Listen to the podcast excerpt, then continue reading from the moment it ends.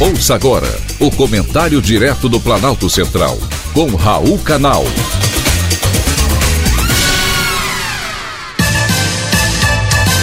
Queridos ouvintes e atentos escutantes, assunto de hoje: Lei de Improbidade Administrativa.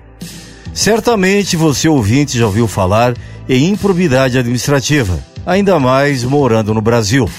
A improbidade administrativa é quando um servidor público ou alguém investido em cargo eletivo, como por exemplo um prefeito ou governador, usa desse cargo para enriquecer ilicitamente, recebendo propina na contratação de uma obra ou de um serviço, por exemplo.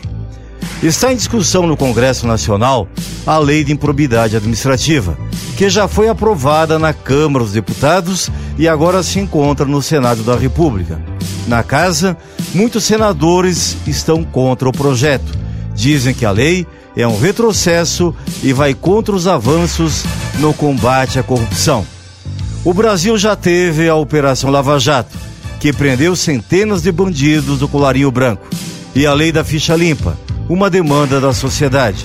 As mudanças feitas no parlamento já foram ruins para as duas. Agora mais uma que vai de encontro aos anseios populares. O projeto é um aval para o ladrão do serviço público.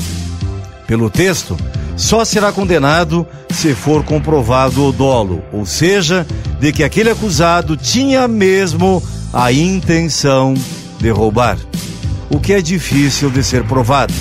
Além disso, há atos de improbidade sem danos aos cofres públicos, mas que garantem um bom dinheiro para o ladrão, como por exemplo a divulgação de informações que beneficiem agentes financeiros.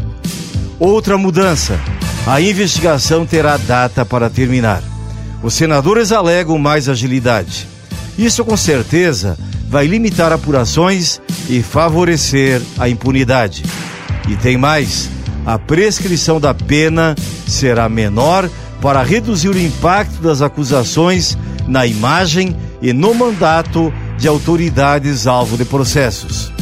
No parlamento, há um grupo denominado Muda Senado, que pretende barrar essa proposta. Esse grupo defende bandeiras como combate à corrupção, que tem ficado em segundo plano. Há ainda parlamentares do Novo, Cidadania e Podemos, que votaram quase todos contra o texto, com exceção de um senador do partido. Na Câmara, o PT votou de forma massiva a favor do texto. Foram 52 sim e nenhum não. Pelo resultado da votação, você fica sabendo qual o interesse de cada partido. Foi um privilégio ter conversado com você.